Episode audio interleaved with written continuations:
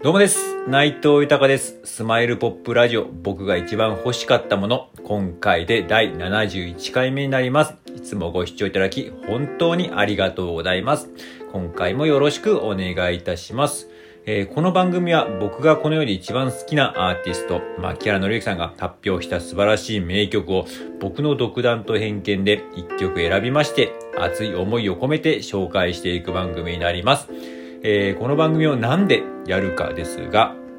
改めて、牧原紀之さんの素晴らしさを知ってほしいという思い、そして今、牧原えー牧原紀之さんは、えー活動自粛中ですが、活動復帰のきっかけになることを願っての思い、そして僕自身の夢でもあります、牧原紀之さんと一緒に仕事をすることに、えー名曲を一緒に生み出すことをつなげていこうという熱い思い、そしてですね、今ありがたいことに、えーこのえー思いをですね、えーいろんな形で SNS だったり、クラブハウスだったりとか、このラジオトークもそうですけれども、えーこちらの方で、えー思いを語らせていただいてるんですけれども、本当にありがたいことにですね、毎日のようにいろんな方と繋がったりとかね、いろんな方にメッセージ、DM をいただいたりとかしまして、えーその方たちもね、私も、僕も、牧野さん大好きです。えーぜひとも活動復帰願ってます。また名曲いっぱい聴きたいです。あの曲、大好きな曲、あの曲を聴きたいです。という形とかをね、いろんな、えー連絡を取り合わせていただいておりまして、その人たちの思いも込めて、この番組をやっております。よろしくお願いいたします。では早速、今回紹介する曲を、えー発表いたします。えー今回紹介する曲は、えー風は名前を名乗らずにという曲になります。えーこの曲なんですけれども、えーこちらまたまたアルバムの一曲という形なんですけれども、えー、ハートトゥーハートという、えーアルバムになりまして、18枚目の、えーアルバムになるんですけれども、えーこのアルバム、えー個人的にはすごく色々と思い入れがある、えーアルバムでして、実はこれ、えー311の、えー東日本大震災の震災の年に発売された、え1枚ですし、で、実はまあ、この1枚で僕改めてこう、牧原さんのことをこう、まあ、あの、こんなこと言うのも結構自分も牧原さんが好きっていう期間ね、気持ちとかもいろいろ波は正直ありまして、他のね、アーティストが好きだったりとかっていうところも正直ありまして、まあ基本的には好きなんですけど、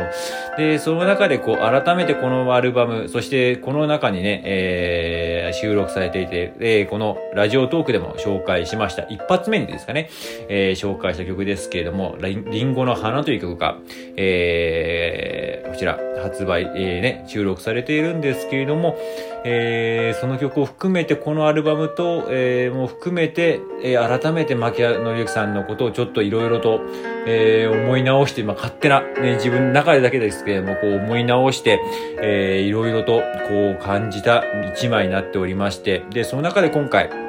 えーいろいろ好きな曲はあるんですけれども、主力曲の一つとして、えー風は名前を名乗らずにという形を紹介させていただきます。なんでかって言いますと、今、えー風の時代というふうに言われておりますけれども、じゃあ、えーどういう時代なんだろうって、まあ、いろいろな方はいろいろ説明はされていますけれども、まあ、どんなものでもそうですし、風もそうですけれども、まあ、星とかはね、結構名前がついてます。風には当たり前に形は見えないので、まあ、肌で感じることはできますけれども、名前とかは特についてないですし、ここ雰囲気いいねって言っても、その雰囲気を目で見ることっていうのは、えーできないですけれども、でもなんか、そういう中でも、その、ない、な、い、見えに見えないものだけど、こう感じるもの、えーそれによってこう、次に行ける、次のステップにこう頑張れる、次のスタートを切れるっていうね、形をすごく感じさせる、えー一曲でして、僕はちょっとね、このなんかこう、まあ、聞いていただければわかるんですけれども、壮大な感じがすっごい大好きでして、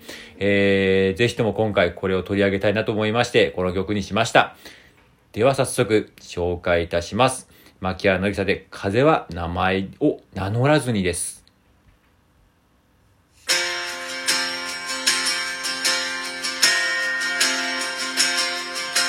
君を思う気持ちをどうしてわかっ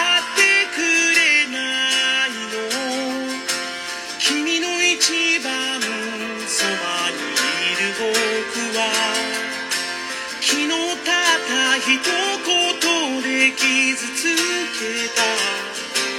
優しく吹く風が君の頬を